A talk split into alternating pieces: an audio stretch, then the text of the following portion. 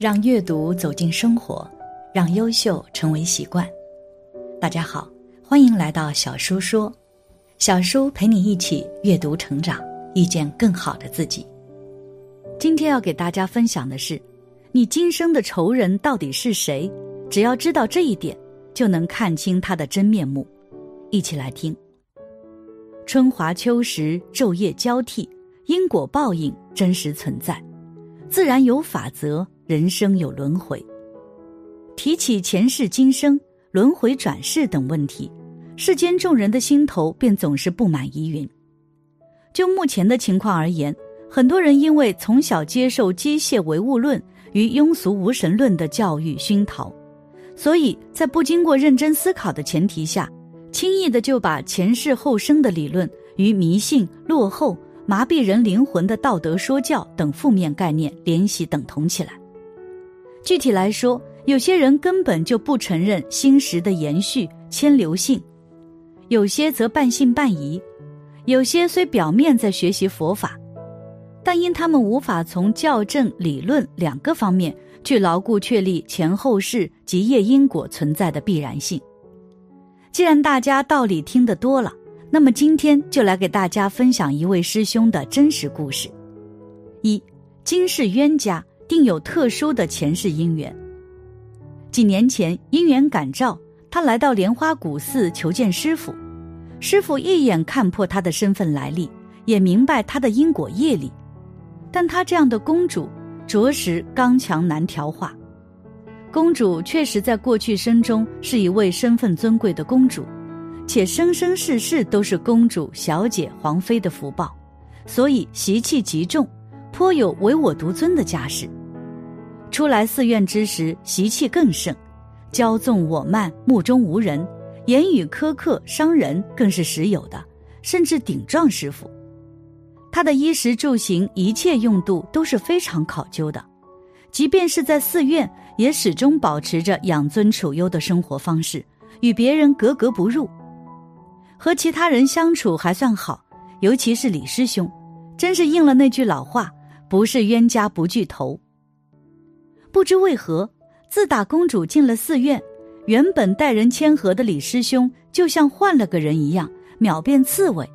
两人针尖对麦芒，每天互相贬低压制，常常因为一点点小事闹得不可开交，甚至动起手脚，让人十分费解。师傅当时正值闭关苦行，寺院里其他师兄劝说无果，久而久之，大家都习以为常了。每天看着他们吵来吵去的，只能唉声叹气的听之任之。佛门有教言：“一念嗔心起，万道障门开。”如此针锋相对的两个人，岂能不感召恶业现前？最终，公主家的孩子忽然排斥他，不爱说话，不愿意跟公主沟通感情，甚至将他屏蔽。那边李师兄本来在寺院做义工，心脏病不药而愈，好好的。忽然间开始全身浮肿，躺在病床上动弹不得。即便是如此，两人还是你来我往，相互埋怨厌弃，谁也不肯服谁。直到有一天，公主不堪内心的纠结与折磨，向师傅抱怨所经历的一切人和事。师傅不得已，才将他们之间震撼人心且曲折离奇的因果故事娓娓道来。在久远的过去生中。莲花山古战场上正值两国交战，杀伐纷争，将士与黎民百姓苦不堪言，兵荒马乱、民不聊生的世道中，为求生计，李师兄落草为寇，率领一干亲信占山为王，倒也自在。然而好景不长，在一次下山抢劫途中，不幸遭遇战事，被敌国将士猛烈进行攻击。许是人不该绝，总有救。正当此时，我国军队行军至此，李师兄被将军所救，保住一命，带回军营。为报救命之恩，李师兄当下率众归顺，做了将军的贴身侍卫。将军待他极好，他感激不尽，暗暗发誓必将以性命护将军周全。一日，敌国大军再次压境，经过几个日夜的激战，双方伤亡惨重，敌军逐渐占了上风。我方战事被削弱，即将全军覆没。将军率兵亲自浴血奋战，李师兄信守诺言，寸步不离，处处以性命相护。两人受伤较重，最后双双被俘。因这位将军本是身份尊贵之人，所以敌方统领无权处置，便带回了本国，交于朝廷。就在二人身处敌国大殿被拷问之时，不曾想敌国一位公主竟贪玩至此，躲在屏风后面看热闹。这一看不要紧，自此便芳心暗许，寝食难安，茶饭不思。而后公主便与皇帝诉说此事，皇帝考虑再三，应允了公主的请求，决定招降将军为驸马。身处牢狱之中的将军家中已有妻儿，然而为长久之计打算，他决定假意归降，伺机而动，将来里应外合，一举歼灭敌国。但此事却引起了李师兄的强烈不满，他表面上无动于衷，暗地里却对公主怀恨在心，甚至动起了杀心。公主与将军成亲之后，李师兄气不过公主缠缚将军，陷将军于不义之地。而后的日子里，他以巡视皇宫安全为由，四处留意皇宫内部戒备部署，将可靠的逃亡路线一一画在图纸上，又处心积虑地靠近将军与公主。意欲寻找合适的机会下手，除掉公主，断了将军的后顾之忧，便可令将军死心塌地的破釜沉舟，随他逃出宫去，早日回家。某日，李师兄趁将军不在，假意求见之时，将一条毒蛇丢到公主寝殿，导致公主被咬，险些丧命。最后索性转危为安。计划失败，李师兄捶胸顿足，心有不甘，决定再寻良机。多日后，又趁将军与公主池边喂鱼散心之际，一脚将公主踹入塘中，并趁机打晕将军，背着将军按事先计划好的路线逃亡。公主福报深厚，命不该绝，被闻声赶来的侍卫救起送医，再次化险为夷。宫中戒备森严，李师兄背着将军多有不便，最终计划失败，双双被擒。将军不知情，免了罪责。李师兄多次谋害公主，罪大恶极，碍于将军情面，后被发配边疆为奴。多年后，皇帝驾崩，太子继位，大赦天下，李师兄得以回归家乡，向将军家眷通风报信，并寻得将军曾经率领的军队，四下打点营救将军。在熟人安排下，李师兄乔装改扮，混进敌国皇宫，向将军通风报讯，后被公主知晓。公主因此彻底被激怒，从此对李师兄心怀嗔恨，但因对将军情结难舍，不忍他思乡情切，便暗中顺水推舟将他护送回国。几年后，公主病逝，将军闻听公主病逝的消息，深感愧对公主深情，也在战场上与李师兄双双报国身亡。虽说世间纠葛恩怨已了，然而轮回不止，因果不虚。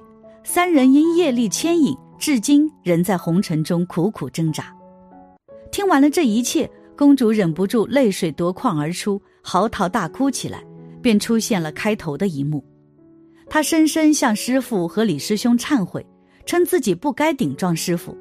自从来到莲花古寺，便知道师傅是一位真正苦行正道的好师傅，是值得他生生世世生死相随的正师。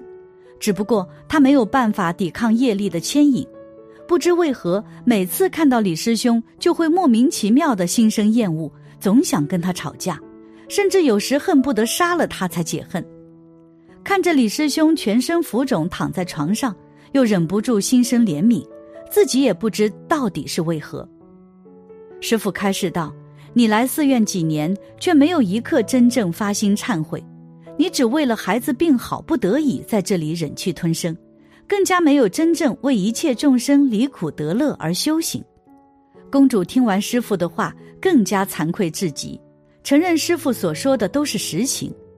师傅继续教导她说道：“你可知因果业力不虚，如是因如是果，任何曾经造作的恶业都要自己承担。”李居士心脏病严重。正是因为过去生中在这莲花山中杀业过重，且时常心怀嗔恨所造成的。他来寺院了缘，仅仅做了一个月的饭，便没有去医院做那三个支架，就渐渐痊愈了。而后你来到寺院，你们过去生中的业力牵引之下，你二人互相嗔恨抱怨，谁也不肯放下，导致双方的生活状况百出。李居士因过去生中投放毒蛇害你中毒，险些丧命；今生在莲花山误食毒蘑菇，也是九死一生。万般无奈之下，我给了他几巴掌，消了他的业障，他才勉强捡回了这条命。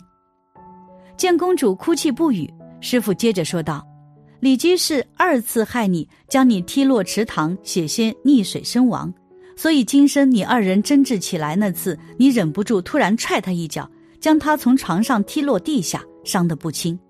至于将军夫妻二人，今世依旧结为夫妇，虽生活富裕，不愁吃穿。”然而，却因为过去生中在战场上所造作的杀业现前，导致将军一场车祸被撞成了植物人。